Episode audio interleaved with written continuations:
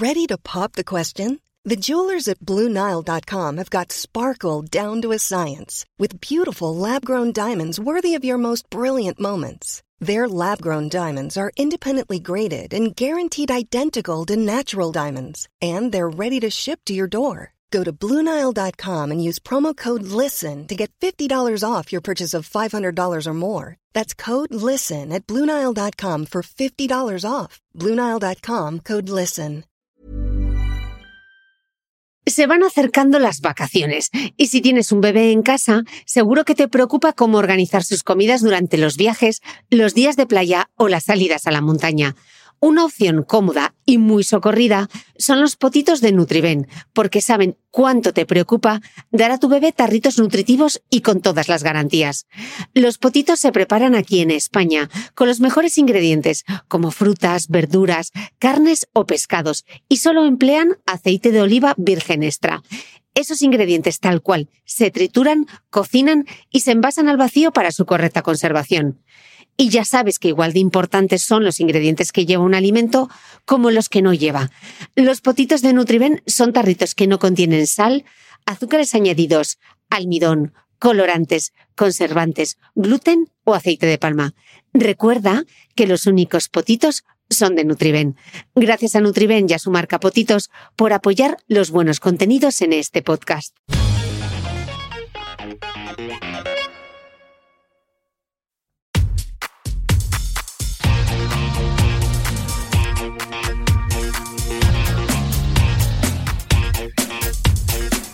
Hola, soy Cristina Mitre, periodista y autora del blog de Beauty Mail. Bienvenidos a mi podcast, donde todas las semanas charlaré con los mejores expertos de la cosmética, la nutrición, el fitness y el bienestar, para que te sientas bien y te veas mejor. Buenas tardes, bueno, porque para mí son las buenas tardes, igual para vosotros son los buenos días. Buenos días, buenas tardes, buenas noches, no sé en qué momento estaréis escuchando este podcast. Estoy en Málaga, aunque llevo todo el día diciendo que estoy en Sevilla. Pues no, Cris, que has venido a Málaga y hoy tengo la suerte de que estoy tomándome aquí un café con María Jesús Lucero. Ella es profesora titular de dermofarmacia de la Facultad de Farmacia de la Universidad de Sevilla. Es además investigadora principal de desarrollo galénico de medicamentos y productos cosméticos. Y yo tenía unas ganas de plantarle el micrófono para que me contase cosas. Bienvenida. Muchas gracias, bien hallada. Estoy encantada de estar aquí contigo y con tus oyentes. Y yo de que estés aquí conmigo, yo os voy a confesar que me había preparado un guion de la entrevista con María Jesús eh, para hablar de activos de dermofarmacia, de activos cosméticos que de verdad funcionan, para hablar de la vitamina C, para hablar de la vitamina E.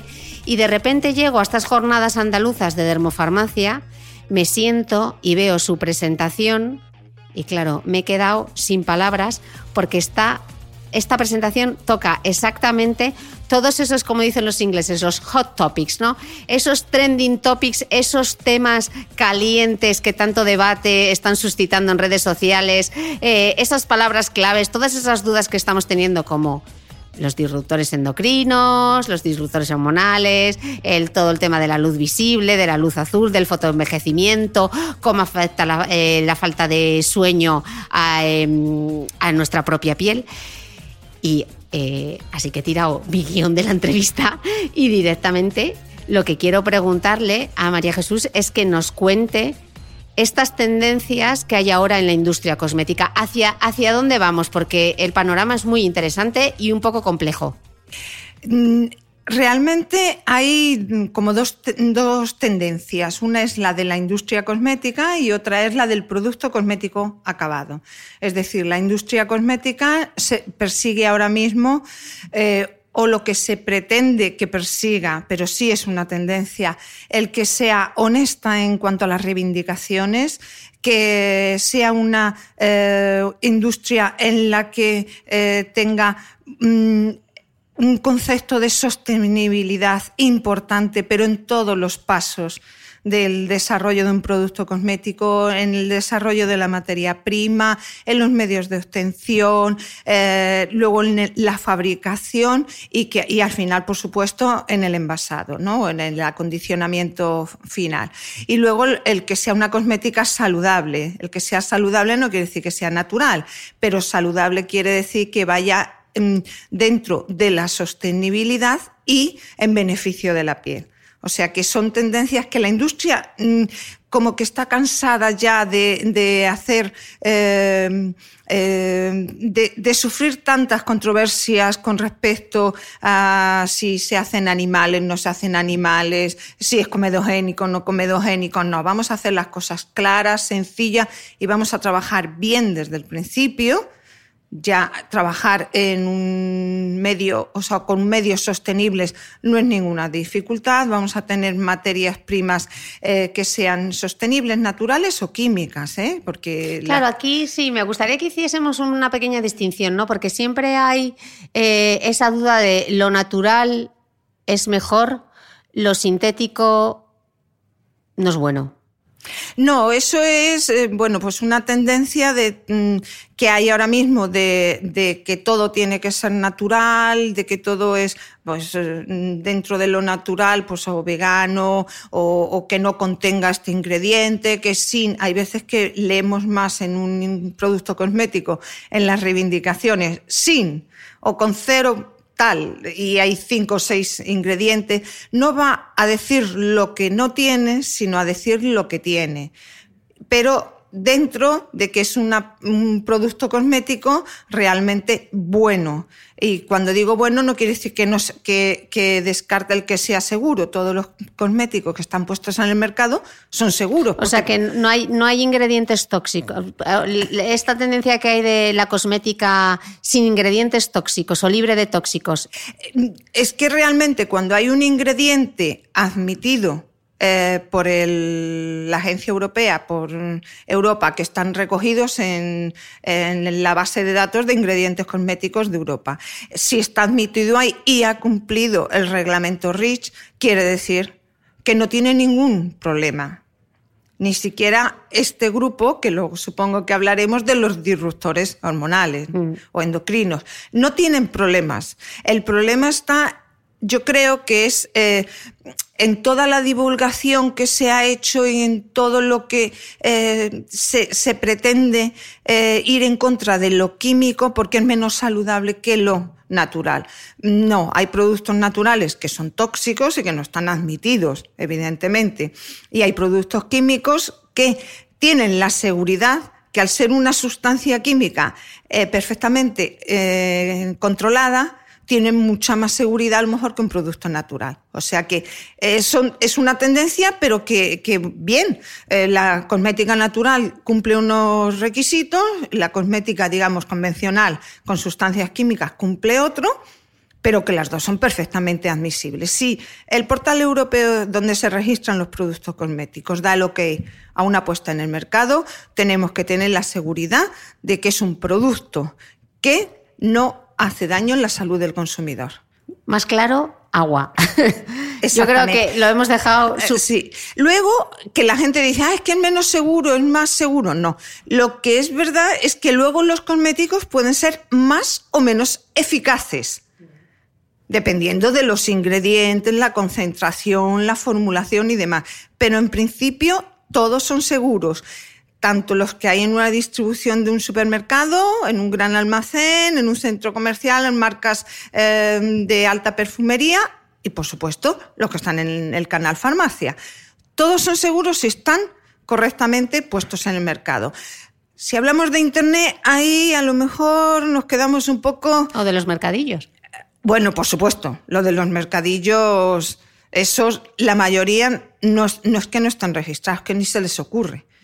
¿Vale? Porque eso tiene que tener una dinámica y, realmente yo creo que eh, la Unión Europea en, la cuestión de productos cosméticos ha montado eh, una normativa y un sistema que muchos países quisieran tener. ¿Tú crees que estamos más avanzados que Estados Unidos, por ejemplo, en lo que es la legislación cosmética? Eh, yo creo que yo creo que sí, que en parte sí. Porque ellos, eh, bueno, primero que hay productos cosméticos para Europa que para Estados Unidos son medicamentos, por ejemplo, los protectores solares. ¿Vale? Y luego que nosotros cumplimos una normativa em, muy estricta, muy actual y con muchos, con comités que buscan mucho la seguridad y la, salud del consumidor. ¿Y comités que son independientes? Sí, sí, son totalmente independientes, pertenecen a la Unión Europea, pero son... No tienen conflicto de interés. Efectivamente, ninguno. Hmm. Ok. Hablábamos antes un tema que me gustaría incidir, que es el de la sostenibilidad, que yo creo que es como la, la, gran tendencia de mm. mucho lo que se habla en Estados Unidos. Y el otro día estaba escuchando un podcast súper interesante. Luego os voy a dejar el link en las notas, está en inglés, pero bueno, para quien os quiero hacer un pequeño resumen. Y hablaban precisamente de esto, ¿no? Porque a veces pensamos en sostenibilidad y estamos pensando en un packaging que sea reciclable, eh, que el cartonaje, etcétera. Pero yo quiero hacer una reflexión un poquito más allá, que es la sostenibilidad de los ingredientes, que es justo lo que estabas diciendo tú. Porque mm. muchas veces decimos, no es que como es un ingrediente em, natural, es mejor, pero ¿es más sostenible que sea un ingrediente natural en lugar de utilizar uno sintético? ¿Es así o no? Mm, eh, no, no tiene por qué em, ser eh, el natural más sostenible porque es natural. Hay veces que el natural está dañando más un ecosistema determinado que un, ingrediente sintético que lo has eh, eh, obtenido a partir de una química de la denominada verde, ¿no? Es decir, con otros ingredientes que eh, reaccionan químicamente y demás, pero que no dañan el medio ambiente. Entonces, no hay por qué descartar o por qué mm, confundirse con que lo natural siempre es bueno y hace todo bueno, mientras que lo sintético todo es malo. Mm, no es así. De hecho, hay muchas eh, empresas que utilizando materias primas eh, naturales, el producto acabado no es natural. Dentro de lo que eh, de las certificaciones que hay, que son, por supuesto, son privadas, pero bueno, que son las que existen, y la certificación no la tienen de natural. Luego, por tanto, eh, a veces nos reivindican mm, un producto con un aceite de, cualquier eh, fruto y resulta que el producto acabado es tan sintético, por decirlo de alguna forma, como otro que ha trabajado solamente con un eh, ácido graso poliinsaturado obtenido a partir de, de cualquier materia y lo añade directamente y el producto al final son parecidos. O sea que no nos equivoquemos que lo importante sería que el producto acabado fuera totalmente natural. Y con todo y con eso no tiene por qué menospreciar a un producto cosmético que sea totalmente químico. A veces, perdona, a veces eh, cuando es químico sabes lo que contiene. Cuando es natural, cuando tú haces un extracto natural eh, de cualquier, de una hoja o de hoja de té o del aceite de, té, aceite esencial de té, ahí van muchos componentes. Y de hecho, el, ejemplo más claro es que eh, los, aceites esenciales procedentes o que se utilizan para dar un olor a productos o incluso el propio eh, aceite del árbol de té, mm. resulta que tiene una cantidad de sustancias que son alergénicas y que hay que declararla. Yo soy defensora de que los perfumes se vendan en la farmacia. Nadie mira a ver qué sustancias alergénicas tienen y todos la tienen. Mientras que si tú utilizas la sustancia química que representa el olor de un de un aceite esencial, esa sustancia química la conoces. Ya no tienes que declararla porque no has elegido la que lleva alérgeno. O sea que hay muchas mm, muchas variables que muchas, veces, no se, muchas veces no se tienen en cuenta. ¿Y por qué la química, tú crees que es por desconocimiento, por qué la química tiene tan mala prensa? ¿Por qué cuando te dicen con química, uy, te da como es que es mejor natural? Pues yo creo que es la tendencia. Hemos pasado de que todo era químico, los plásticos, las botellas de plástico, todos los envases, y es como que ha llegado una saturación, hemos visto que estamos en el caso de, los plásticos, que son realmente un término genérico, porque em, están elaborados con distintos polímeros, pero hemos pasado de ahí a qué? A, a que ahora ya no. Ahora queremos, ya hemos dañado mucho el medio ambiente, ahora queremos y pasamos al otro extremo. Pero no nos damos cuenta que tal vez en el medio es donde está realmente donde nos deberíamos de quedar. Cuidar mucho el medio ambiente, que realmente lo estamos dañando, y lo estamos dañando a veces, como pasa con, con los filtros eh, solares. Ah, es que este es otro tema, sí. Sí, eh, pero no por el filtro solar o como por ejemplo con los parabenos, no por, en sí por ello, sino por la acumulación que se ha producido de su uso en todas las categorías, en alimentos, en agricultura, etc. Entonces tampoco podemos em, estigmatizar a, los cosméticos, a que son los cosméticos, no. Es son muchas más cosas. en formulación magistral, por ejemplo, para pediatría, los parabenos son los mejores conservantes. Ahí, ahí vamos a entrar. Yo sabía que en algún momento mis amigos los parabenos iban a entrar, claro. porque eso es el tema del momento. O sea, vamos a explicar para quien no sepa. Eh, vamos a hablar de parabenos y disrupción endocrina, que es uno de los mm, grandes temas ahora y de lo que más se habla eh, en cosmética. ¿Qué, son los parabenos para quien no sepa qué es un parabeno? Pues, Aunque si escucha este podcast lo sabe, pero bueno, vamos a explicarlo. A ver, un parabeno es eh, una sustancia que tiene una actividad eh, antibacteriana frente a bacterias gram positivas, gram negativas, es decir, frente a todo tipo de bacterias, levaduras y hongos. Y es de siempre, desde que se diseñaron, uno de los mejores conservantes. Añadir parabenos a un producto cosmético es garantía de que desde el punto de vista microbiológico no se va a contaminar.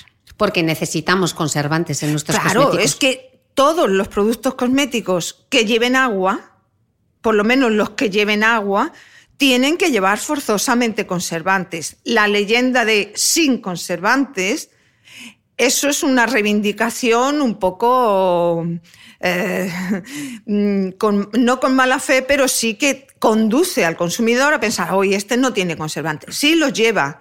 Lo que ocurre que lleva sustancias con actividad conservante que no están recogidas en un anexo determinado del reglamento europeo en el que vienen toda la normativa sobre productos cosméticos. Como no está ahí, puede reivindicar que es sin conservante, pero la actividad conservante la tiene.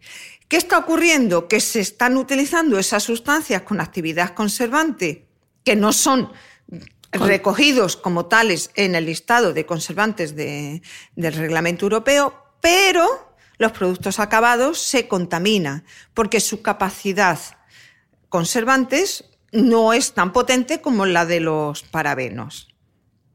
Entonces, bueno, ahí está que la Sociedad Europea de, Consumidor, mm, de la Salud, que mantiene la salud de los consumidores, continuamente están revisando los parabenos, mantienen los parabenos tradicionales y las nuevas moléculas que se diseñaron para ampliar la familia de los parabenos, que son las moléculas que tienen radicales más largos y que son moléculas, digamos, de mayor tamaño, las han retirado. Las de cadena los famosos, los de famosos parabenos de cadena larga.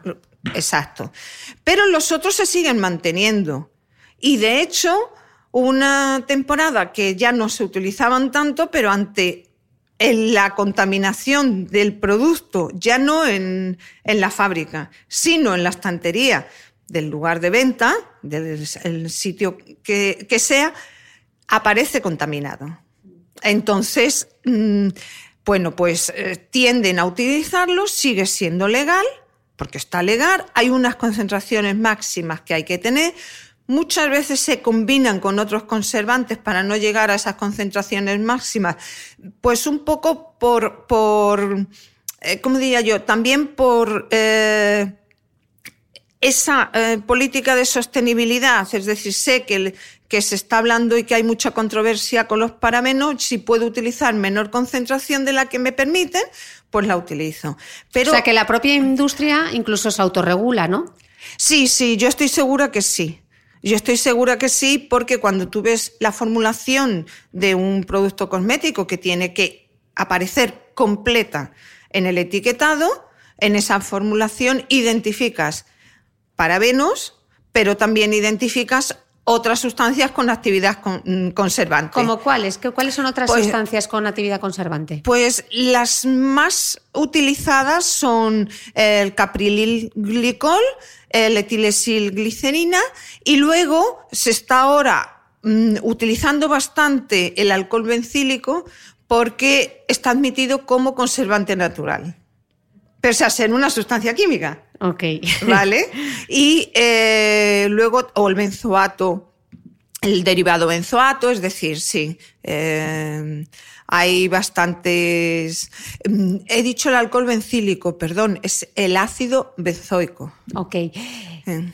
El problema con los parabenos y de lo que mm, hmm. se está hablando mucho en, vídeos que circulan por YouTube, etcétera, es que son disruptores endocrinos. ¿Qué es esto de que sean disruptores endocrinos?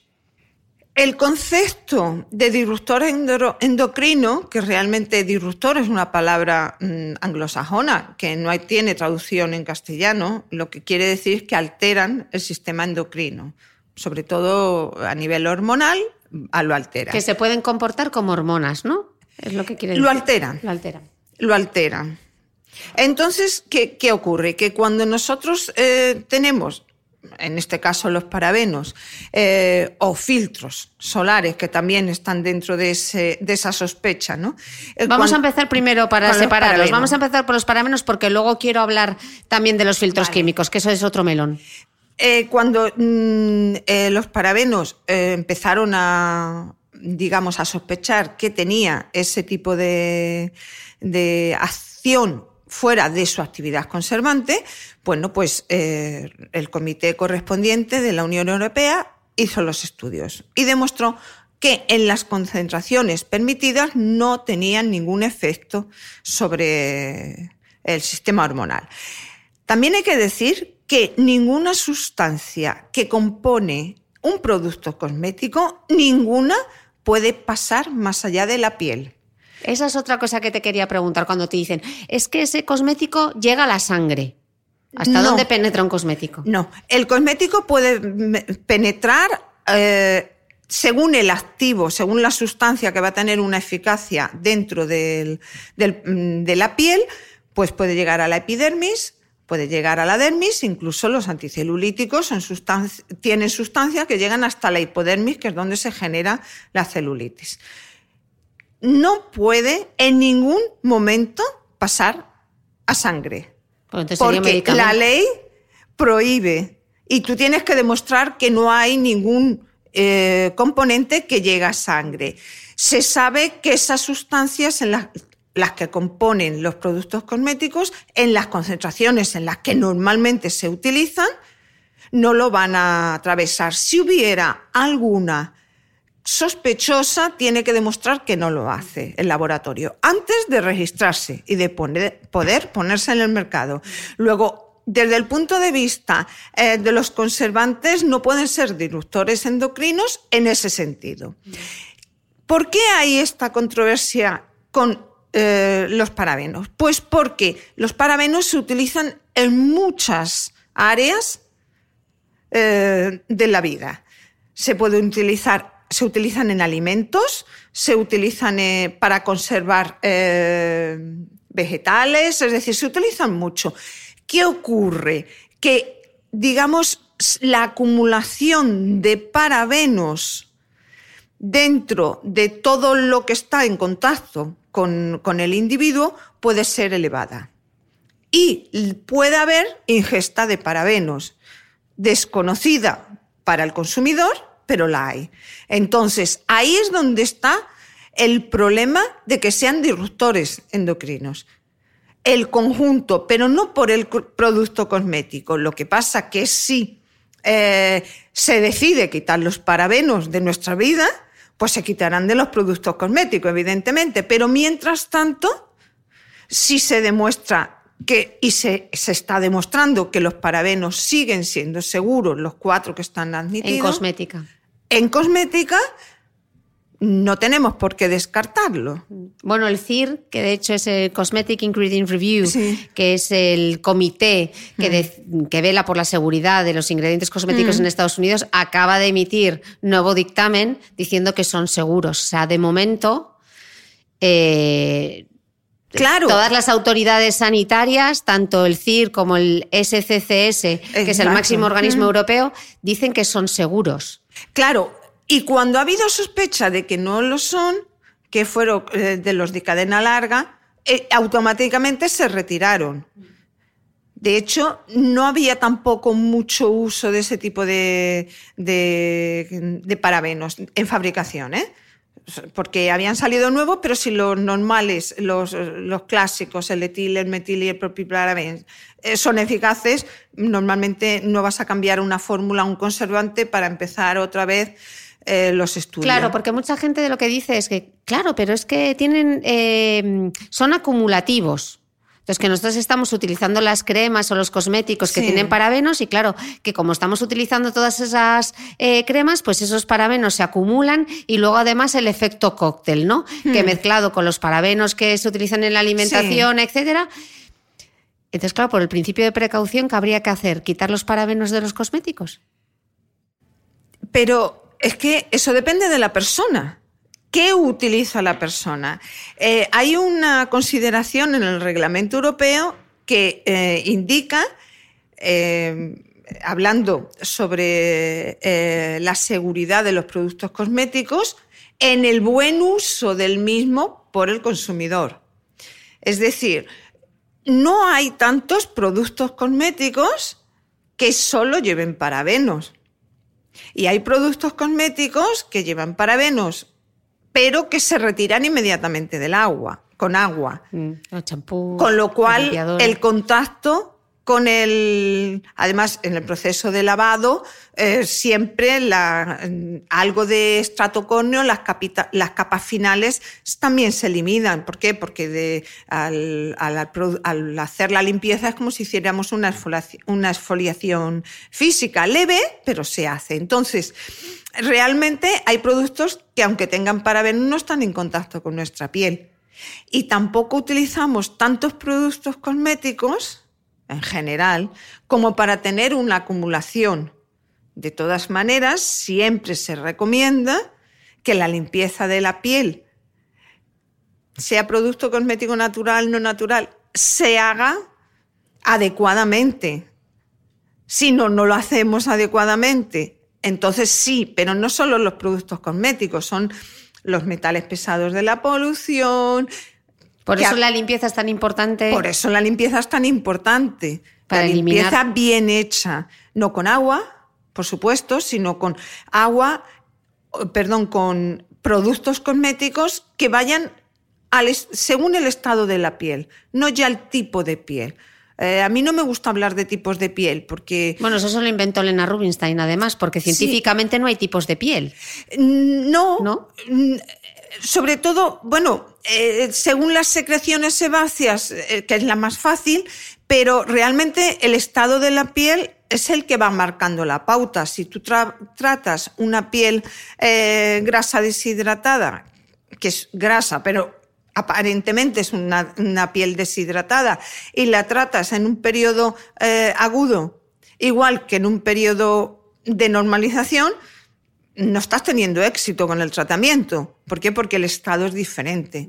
Entonces, según ese estado de la piel, pues puedes utilizar productos que pueden ser eh, las, las aguas micelares, me parecen mm, uno de los productos más innovadores totalmente de acuerdo. Que, que hay en el mercado.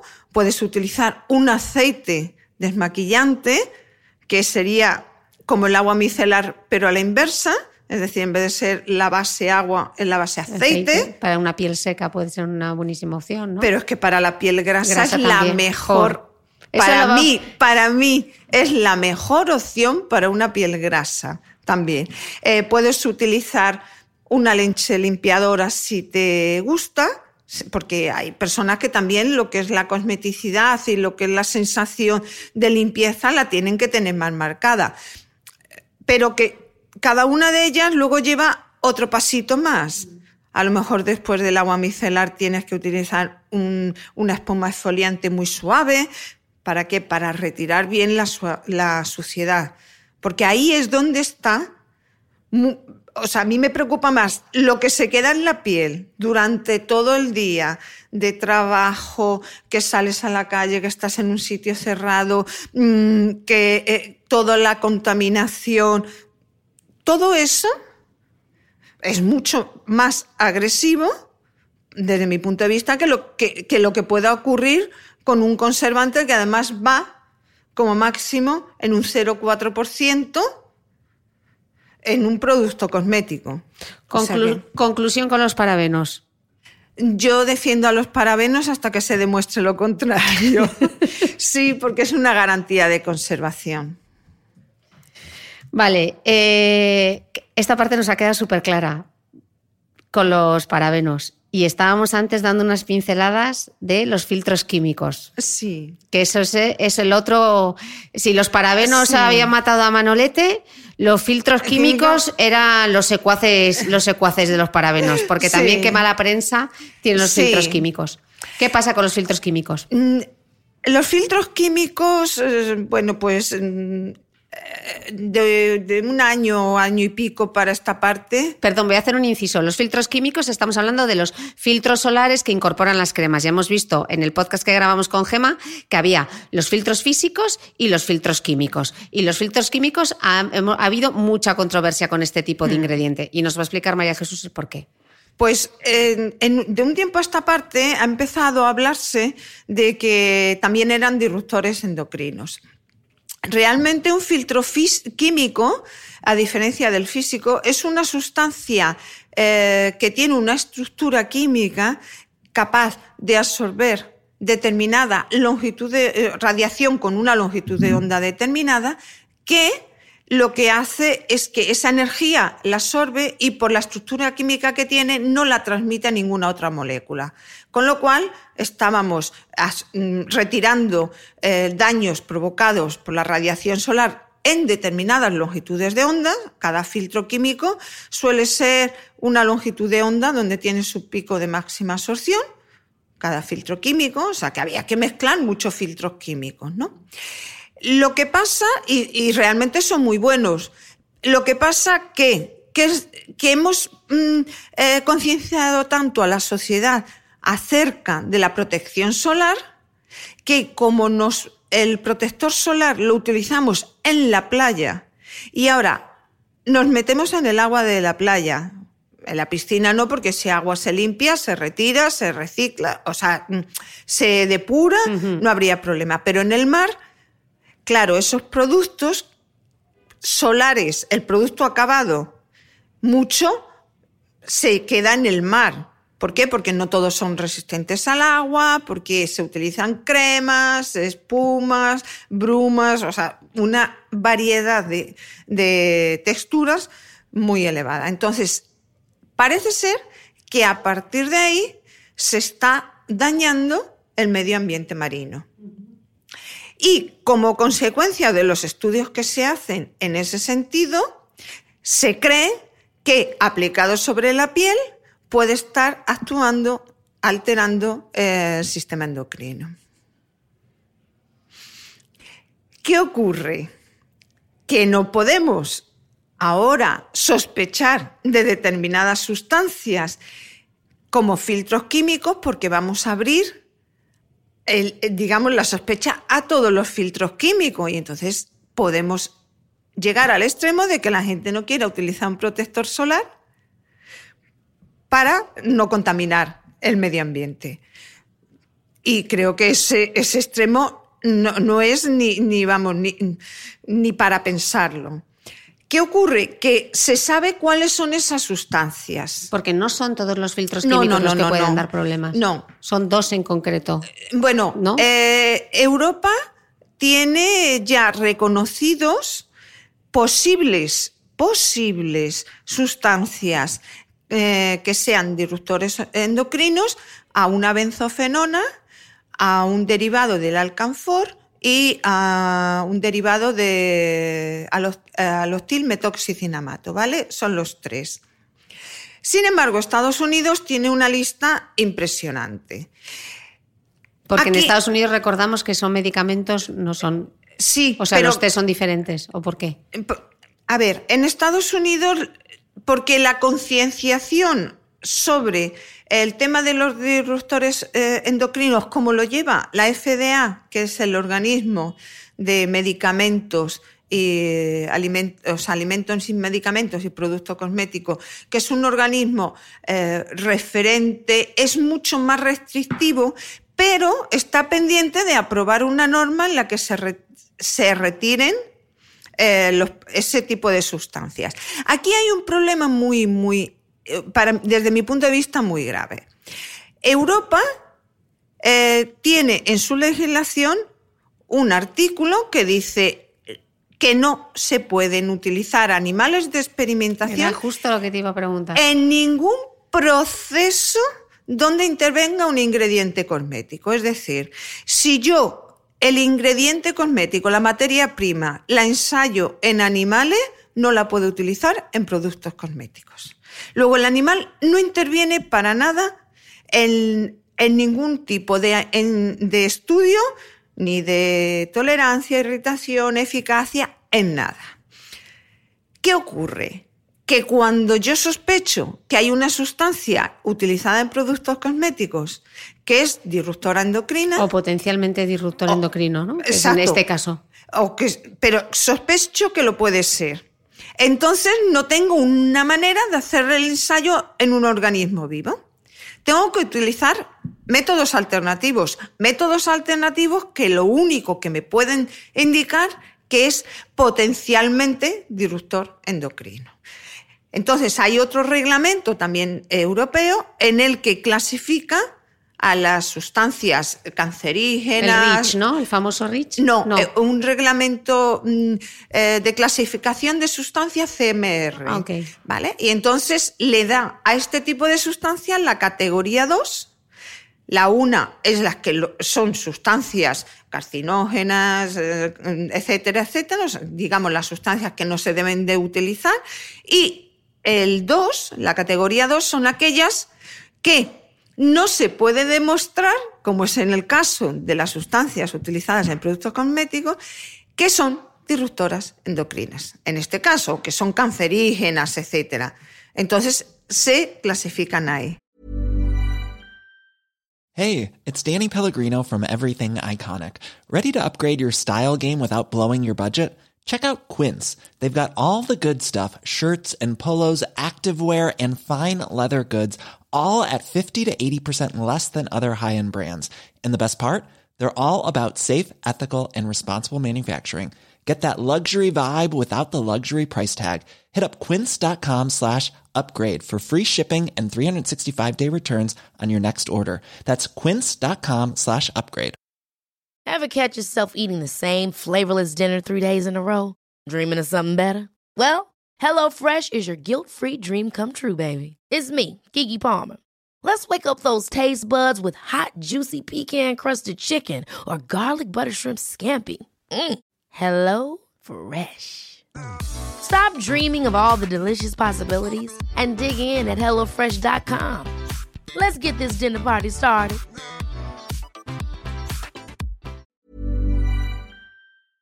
¿Sabías que los bebés son capaces de autorregularse y comer lo que necesitan? Hasta el primer año, la leche ha de ser su alimento principal, bien sea lactancia materna o artificial, y poco a poco podrán ir probando diferentes texturas y alimentos.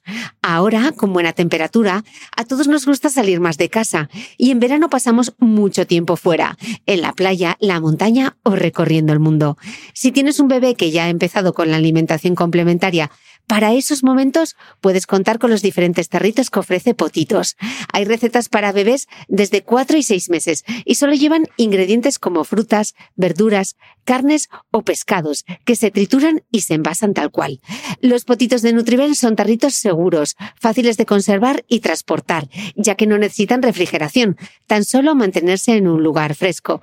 Se calientan en microondas o al baño María, sin conservantes ni azúcares añadidos. Gracias a Nutriben y a su marca Potitos por ser nuestro mecenas del mes.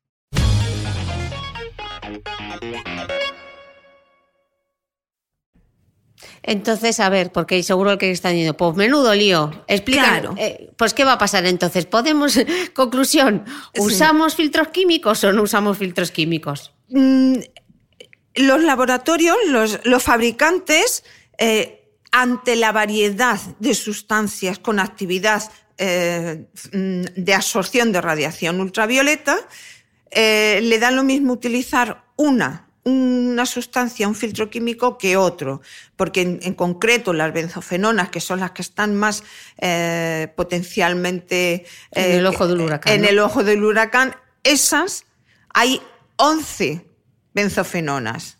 Entonces, si se va a retirar la número 3, que es la que está, mm, digamos, eh, aunque Estados Unidos puede también retirar la 1, pero bueno, eh, si retiramos la 3, que es la que retiró Europa, pues tenemos otras nueve. Pero es que además hay muchas más sustancias y conforme va pasando el tiempo se están descubriendo muchas más sustancias que además no solo son filtros eh, químicos ultravioletas, sino que además tienen otras actividades.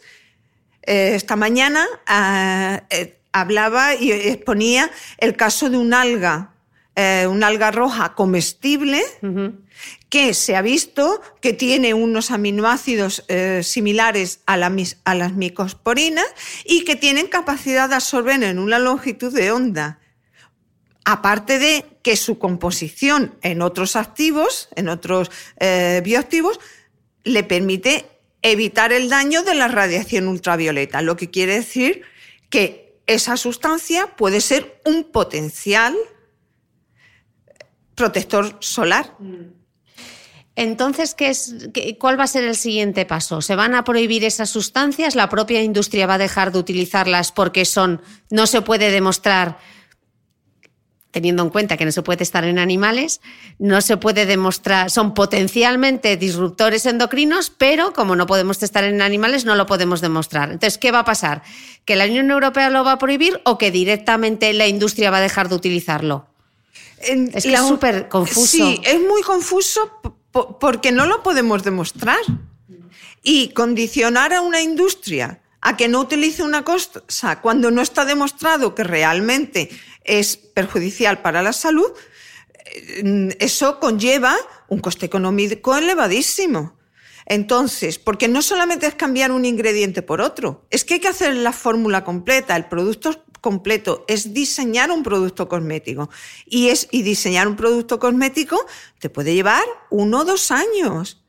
¿Por qué? Porque tienes que hacer estudios de estabilidad química, estudios de estabilidad física, controles microbiológicos y simplemente los estudios de estabilidad eh, química que, para que ese producto acabado tenga una caducidad de cinco años, tienes que estar casi un año manteniéndolo a distintas temperaturas, humedades y demás. Entonces, el tema es muy serio. Como Europa, como realmente nosotros en Europa no podemos utilizar los animales, que yo creo que fue mm, no un error, pero que fue algo que no se decidió viendo. No había una alternativa lo suficientemente. No había ninguna. Cuando se hizo no había ninguna, pero no se vio más allá hasta dónde podíamos llegar. Y ahora mismo estamos en una situación en la que o se elimina eso o no podemos demostrar muchas cosas, porque en la industria ahora la alternativa está trabajar con cultivos celulares. Pero hay veces... La piel en 3D, ¿no? La No, famosa. no, cultivos celulares. Trabajar, por ejemplo, solamente con queratinocitos. Ah, ok, eh, eh, celu- o sea, líneas de queratinocitos, de fibrocitos y demás. Pero a veces los resultados no son extrapolables a lo que es eh, una piel. La piel en 3D mm, Es es, limitado. es algo que se está introduciendo, pero hacer un estudio en, en piel 3D, ¿qué coste económico tendría? Es- Vale. Entonces debe estar diciendo el que nos está escuchando, ah, fenomenal, pero es que ese es el problema de la industria. Entonces, como consumidor final, ¿qué hago? No utilizo químicos y entonces para protegerme utilizo solo físicos, filtros físicos. a- en lo que no, no utilizar filtros químicos los que están en sospecha. Pero para eso el laboratorio probablemente, antes de, como son sobre todo eh, productos de temporada, eh, digamos el mayor volumen, el laboratorio estoy segura que muchos los va a cambiar. O sea que el verano que viene es probable que encontremos protectores solares reformulados. Probablemente sí, casi siempre se reformulan de un año para otro, porque hay nuevas, eh, nuevos ingredientes, porque estamos cambiando eh, de, una forma vertiginosa. esta mañana lo comentaba, hemos aumentado más del doble en dos años de ingredientes cosméticos. Estamos cerca de 30.000 ingredientes cosméticos, es que casi es una locura. Y entonces hay muchas posibilidades como para mantener. Y además, en un factor de protección solar, con, o sea, un protector solar con factor de protección 50 mm, más, puede tener 60, 70, 80, que eso también se está intentando Estados Unidos, eh, que está a lo mejor no más concienciado, pero sí está viendo que realmente esa clasificación que Europa mantiene. El, sistema COLIPA. ¿Te eh, refieres? La clasificación de. No, la, la, reglamentación, la recomendación europea sobre protectores solares, que clasifica pues nada más que 6, 8, 10 15, 20, 30, 50 y 50 más, ¿no? Entonces, eh, se ha dicho que el 50 más eh, debería de eh, abrir más el abanico, aumentar más el factor de protección solar, porque la concienciación ciudadana ya realmente está para aportar, pues a lo mejor un 100 o para aportar otro tipo de, o sea, factores más elevados. Pero que eso la industria lo, lo, puede hacer y lo va a hacer fenomenal. Y entonces, como los va a retirar, nosotros tenemos que concienciarnos de que la protección solar está por encima de todas estas controversias. El utilizar los físicos o los químicos mm, es que es una alternativa. Normalmente llevan de los dos, porque se aprovecha las propiedades de los físicos con las propiedades de los químicos. Si eh, hay un protector solar donde el filtro químico físico es eh, el óxido de zinc, eso es maravilloso, por ejemplo, para pieles grasas, porque el óxido de zinc es seborregulador, astringente, pues mm, eh, se combina y esa sustancia se utiliza con un doble fin. Eso en cosmética lo hacemos mucho cuando estamos formulando, buscamos las parejas de baile perfectas, ¿no? Sí, la simplicidad con la mayor eficacia. Cuanto más sencillo, menos ingredientes tenga un producto cosmético, eh, probablemente es el estudio y el acoplamiento de todos ellos sea eh, más eficaz. Mm. Ya dejando los disruptores, los, hmm. el factor de protección, que es un tema denso, hmm. hay otra parte de tu presentación que es súper interesante y es la falta de sueño. Y con lo poco que dormimos ahora, ¿Qué tiene que ver la falta de sueño con el bienestar de la piel? Pues eh, mira, cuando uno no duerme eh, o no cubre las etapas del sueño, porque dormir podemos dormir hasta ocho horas, pero no tener un sueño de calidad, como se, como se dice, eh, y no entramos en las etapas tres y cuatro, que son las últimas, resulta que no se libera la hormona del crecimiento. ¿Y esto qué lleva consigo? Que no se reparan los, tejidos y, en concreto, no se repara la piel. O sea, la piel eh, hay que tener claro que cuando queremos tratarla, tratarla, hay que hacerlo por la noche.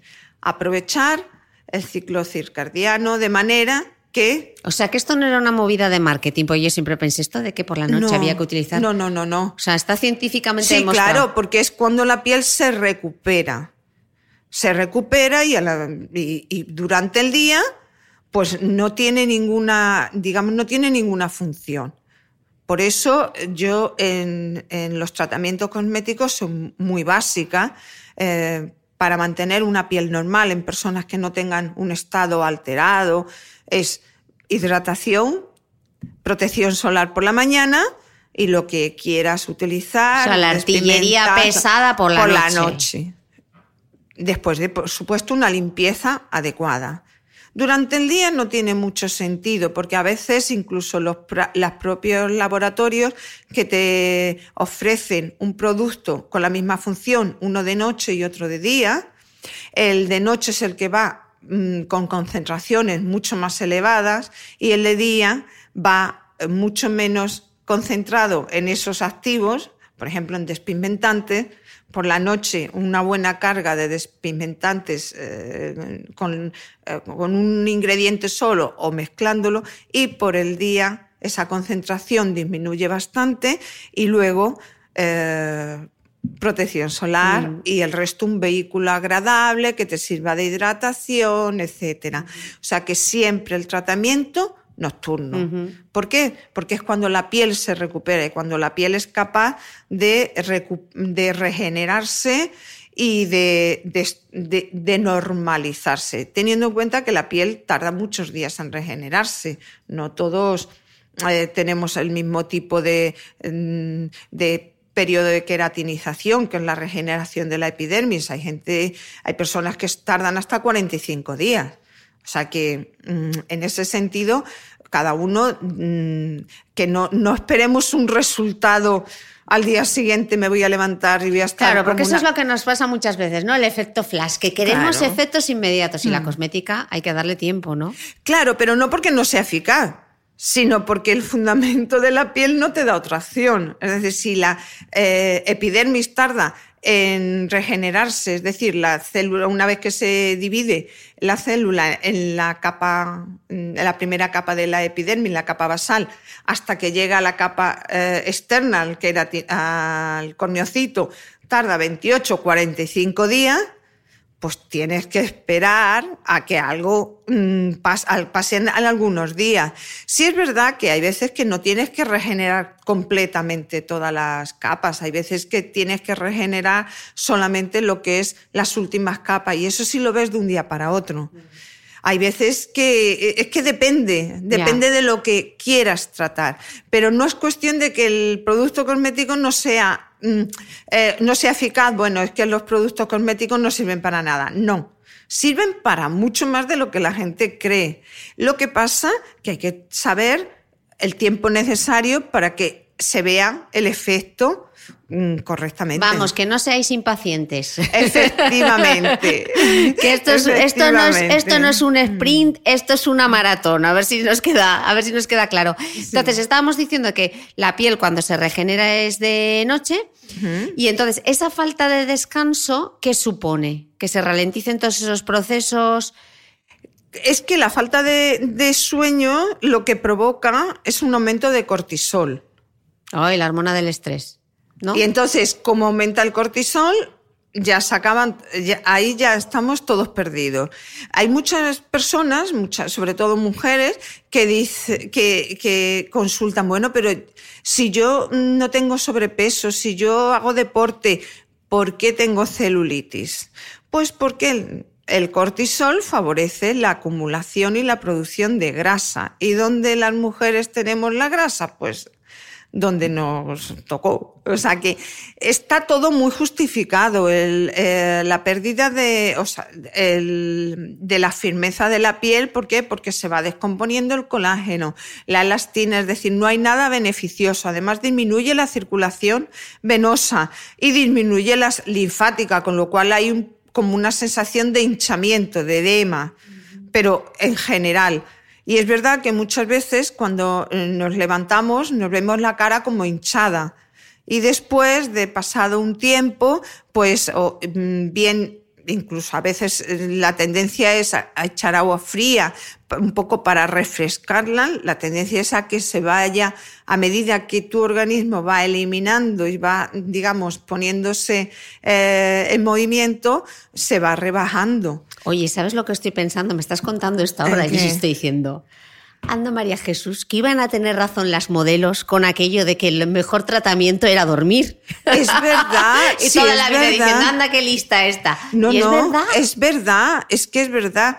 es que el descanso, es el descanso, el buen descanso, el descanso saludable y el sueño saludable es fundamental para el mantenimiento del organismo. La mayoría de las eh, enfermedades que se producen, ¿vale? Por el estrés, mm, por bueno, dejémoslo en el estrés, que es un, término muy amplio. eso te conlleva a no dormir. Y ahora mismo las personas que están en tratamiento con algún fármaco para poder dormir es elevadísimo que ya hay una, hay una alarma entre los propios médicos y entre los farmacéuticos diciendo, bueno, ¿qué es lo que está pasando? Y es el estrés, la vida que llevamos, etcétera. ¿Qué ocurre? Que eso afecta al organismo, pero al mismo tiempo afecta a la piel. Bueno, te, voy a contar una anécdota para que veas hasta dónde afecta. Eh, uno de mis hijos es, mm, bueno, fue un trasto desde pequeño, no durmió nada, nada en año y medio yo no sabía lo que era dormir, después siguió eh, creciendo, dormía muy poco, ya cuando tenía 16, 17 años me dijo un día, mamá, ¿tú por qué no me obligaste a dormir más de pequeño? Y le pregunté, ¿por qué me dices eso? Porque hubiera crecido más, efectivamente. efectivamente, él mismo dijo, mamá, es que si yo hubiera dormido más, hubiera crecido más. Sí, mi vida, pero eh, ¿qué iba a hacer contigo? Tirarte por una ventana. a ver. Entonces, es que afecta a todo, incluso al crecimiento de los niños, infantil, por supuesto. Y lo que vamos a contar ahora está muy relacionado con la falta de sueño, con, con, con, ese mal dormir y con esa tendencia que tenemos a llevarnos el móvil y la tablet a la cama antes de acostarnos. Y hay un tema del que habla María Jesús que es interesantísimo, que es el envejecimiento digital, porque esto existe. y las pantallas nos están envejeciendo. Cuéntanoslo. Pues eh, surge todo esto, bueno, sabemos que de la radiación solar, la ultravioleta B, ultravioleta A, el infrarrojo, bueno, pues tienen un efecto sobre la piel y demás. Pero eh, nos habíamos saltado el visible, pero como el visible, la luz visible es la, que, nos hace, la que, nos hace ver, exacto, y la luz visible eh, tiene longitudes de onda, la radiación, eh, y cada longitud de onda o cada intervalo de longitud de onda es un color, ¿no? Y entonces, bueno, pues estuvo, empiezan los estudios y se, se dan cuenta en estos estudios que la luz azul, que es la primera en la luz visible, que es la que está a continuación de ultravioleta, ¿vale? Ultravioleta, siguiente es el visible, pues que está en torno a 400, 500 nanómetros, que esa luz azul puede provocar un cierto daño en la piel, pero no procedente del sol solamente, sino procedente del exceso de luz azul al que estamos sometidos. ¿Y de dónde viene esa luz azul? De las pantallas de los móviles, de las tablets, ordenadores, de la luz LED, porque hay algunas que emiten en esa longitud de onda, de las televisiones, etc. Entonces, ¿qué ocurre? Vale, eso provoca un daño, va a provocar un envejecimiento de la piel. Se ha visto que no provoca los dímeros de eh, timina, que son eh, cuando el ADN se ve afectado, o sea que no hay un riesgo para el ADN, con lo cual solamente sería un envejecimiento de la piel. Vamos, que no es mutogénica como la radiación ultravioleta que provoca cáncer de piel, sino que simplemente es una cosa podríamos decir, estética, ¿no? Manchas. Eh, sí, una cosa, bueno, estética porque vemos el envejecimiento, pero realmente en, la concepción de cosmética, no desde el punto de belleza ni estética, sino de salud, estamos dañando la, mm. piel. Entonces yo lo que me pregunto es, ¿esto qué significa? Que deberíamos entonces, aunque estemos en el despacho o trabajando o yo qué sé, estoy pensando, por ejemplo, en todos esos opositores que me siguen y escuchan este podcast, que los pobrecitos están todo el día estudiando, ¿habría que utilizar protector solar para protegerse de las posibles manchas que nos puede provocar esa luz LED, los ordenadores, las tablets, el móvil, etcétera? Vamos a ver, el protector solar Es eh, un producto cosmético que protege frente a radiaciones UV y que la reducción de la intensidad de esas radiaciones te la indica el factor de protección solar. Luego quiere decir que un protector solar, aunque fuera con factor de protección solar 50, no serviría para nada, porque solamente trabaja en el intervalo en la eh, radiación UV. Luego también protegen del UVA, hmm. pero estamos hablando de que hay una longitud crítica, longitud de onda crítica, que también indica la recomendación europea, que está hasta 370 nanómetros y que por encima, hasta los 400, que sería todo el ultravioleta, no tienes por qué cubrirla. ¿Por qué? Porque hay que dejar espacio a la pigmentación, a la melanogénesis, que es un proceso de defensa eh, natural, de protección natural. Bien. Nosotros hablamos de 400-500 nanómetros. Luego, o ese producto cosmético lleva alguna sustancia capaz de evitar el daño de esas radiaciones o no nos sirve. Mejor sería a lo mejor unos manguitos, como antiguamente cuando... Como las japonesas, ¿no? o sea, no nos serviría. ¿Qué ocurre? Que eh, actualmente hay ya muchos activos que trabajan para evitar el deterioro de la luz azul. Y, se, mm. añaden a los ingredientes y por lo menos el daño que pudieran provocar, eso, eh, esas sustancias estarían eh, haciendo un efecto Mm, contrario. ¿Y qué, sustancias son esas que tenemos que buscar? ¿Hay, ¿Hay, productos cosméticos en concreto o bastaría con que nuestro, nuestra crema tenga, yo qué sé, eh, resveratrol o té verde o vitamina C? ¿O cómo lo hacemos? Es que depende, porque ya digo, eh, la eficacia de una sustancia es una determinada, pero la eficacia del producto cosmético depende de la fórmula completa.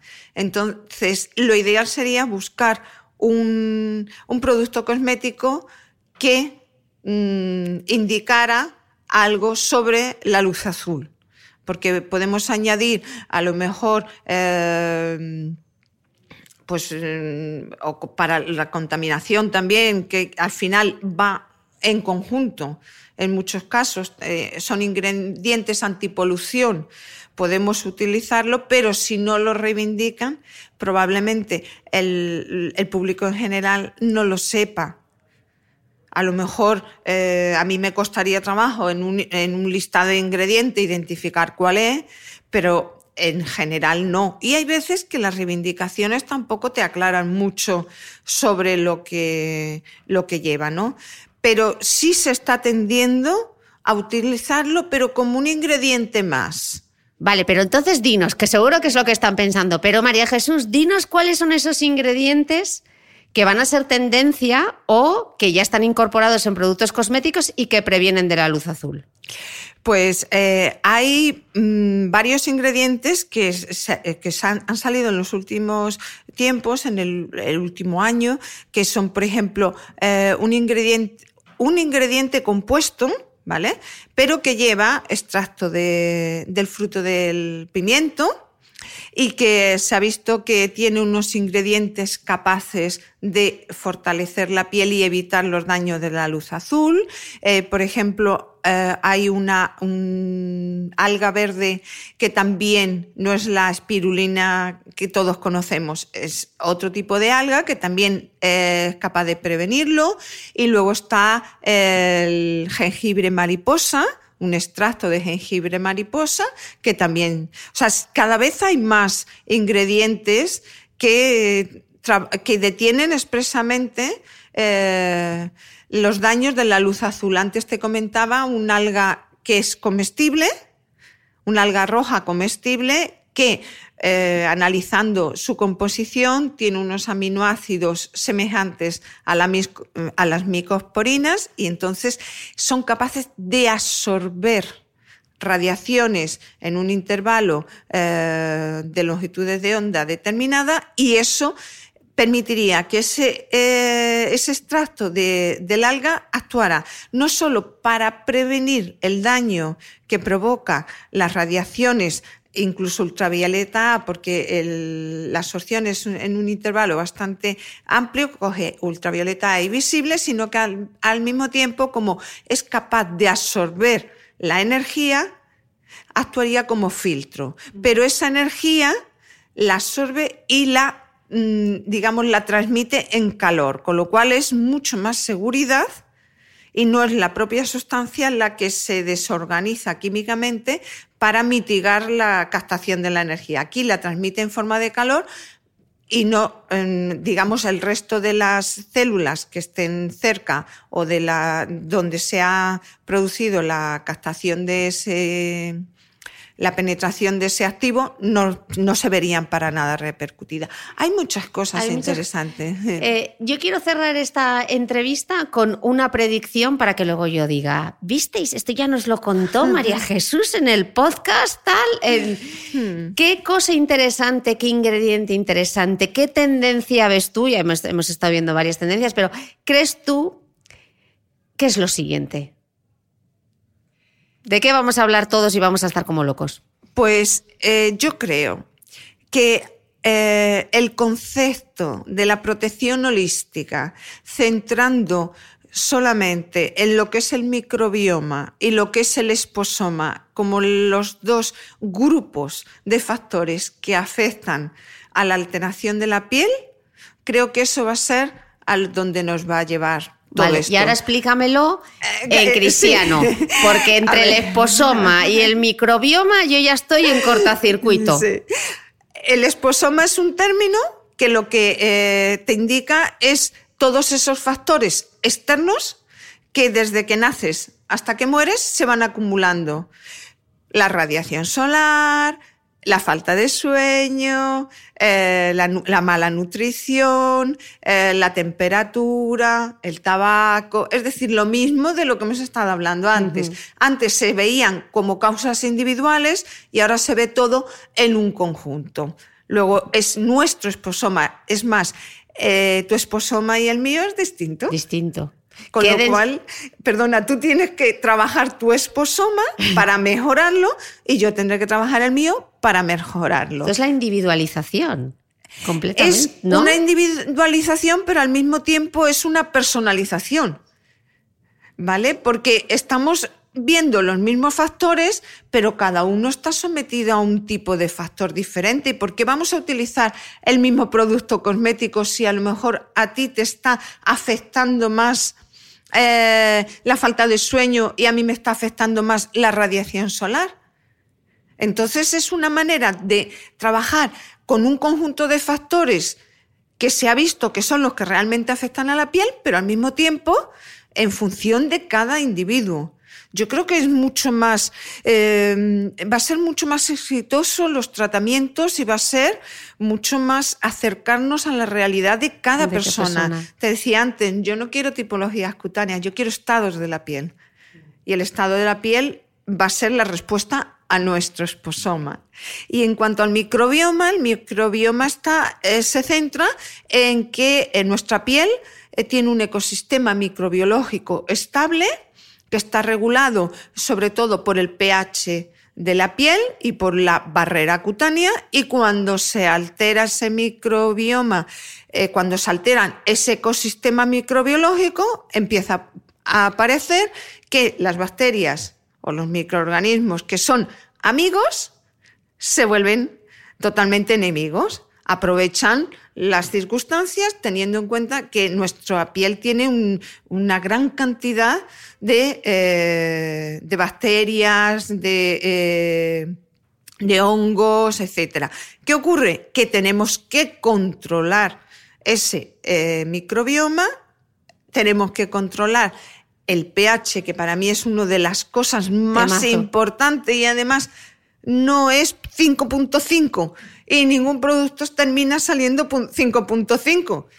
A veces sale 5.3, otras veces sale 5.6, pero es un tema que creo que tiene bastante importancia y que ese pH es el que mantiene equilibrado al eh, ecosistema microbiológico, con lo cual es una manera muy fácil de mantener nuestra, eh, nuestra flora bacteriana en condiciones normales y que si se alteran, pues puede aparecer desde un acné, puede aparecer una dermatitis atópica, un brote, mm, etcétera. O sea Mm. que esos son los dos aspectos, Esto, creo. esto, esto último que has comentado a mí me Sí. suena a que también se está oyendo mucho probiótico, prebiótico. eh, Sí, sí. Eh, lo que pasa que desde, eh, por- realmente todo el tema de, eh, del microbioma surge porque los estudios cuando se empezaron viendo cómo afectaba el- toda la flora bacteriana intestinal a nivel cerebral, se vio que también afectaba en la piel. Y puesto que la piel tiene una gran cantidad de microorganismos y estamos sometidos a muchos microorganismos, porque al fin y al cabo nuestra capa externa, pues entonces se empezó a estudiar también cómo afectaba. A nivel intestinal, es decir, por vía oral, está muy claro eh, los prebióticos, los probióticos y los posbióticos. A nivel de producto cosmético, se siguen los mismos conceptos, pero aquí es muy raro utilizar microorganismos vivos En una crema. porque eh, desde el punto de vista de fabricación, Claro. como mantienes un microorganismo vivo si añades un conservante. Claro. Y Vale. además que una crema se abre y. ¿No? Eh, Sí, pero mm, a lo mejor se buscaría un, un sistema unidosis, una ampolla.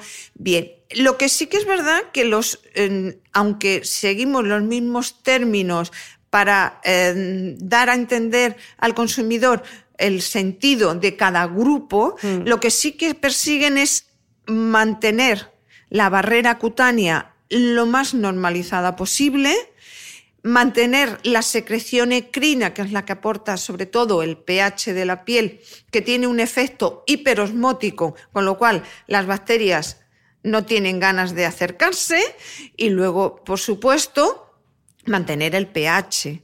O sea, son tres cosas que eso lo, lo podemos hacer, por, por ejemplo, reforzando la barrera cutánea, y ahí estarían los eh, probióticos, los posbióticos, etcétera, Uf, esto etcétera. nos da para otro podcast y yo quiero que el próximo te vengas aquí Ah. y hablemos del pH, de la microbiota, del esposoma, porque esto tiene Sí. tela de para desenmarañar, pero lo vamos a dejar para las segundas partes porque como el padrino aquí cada la segunda parte todavía es mejor que la primera. Así Por que millones de gracias María Jesús por tu tiempo, ha sido un Gracias a ti. placer. Para mí también ha sido un placer estar contigo y estar con tu público. y la verdad que cuando necesites, cuando quieras que comportamos otro café, Totalmente. estoy a tu disposición. Invitadísima. Y a vosotros, pues muchísimas gracias por escuchar este podcast y nos vemos, nos escuchamos el próximo domingo. Gracias. No olvides que todas las notas de este capítulo están en mi blog de beautymail.es. Además, si no quieres perderte ningún capítulo del podcast de Cristina Mitre, suscríbete a thebeautymail.es y a cualquiera de las aplicaciones en las que puedes escuchar mi podcast, como Spreaker, Apple Podcast, Spotify, Evox y YouTube. Solo tienes que buscar el podcast de Cristina Mitre y darle a suscribir. Y un último favor, si entras en iTunes y me dejas un comentario y además me regalas unas estrellas, ayudas a que este podcast tenga cada vez más visibilidad y pueda seguir creciendo. Te espero el próximo domingo con una nueva entrega del podcast de Cristina Mitre.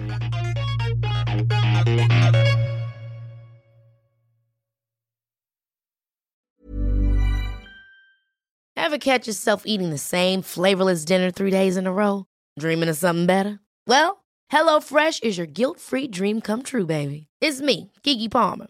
Let's wake up those taste buds with hot, juicy pecan crusted chicken or garlic butter shrimp scampi. Mm. Hello Fresh. Stop dreaming of all the delicious possibilities and dig in at HelloFresh.com. Let's get this dinner party started.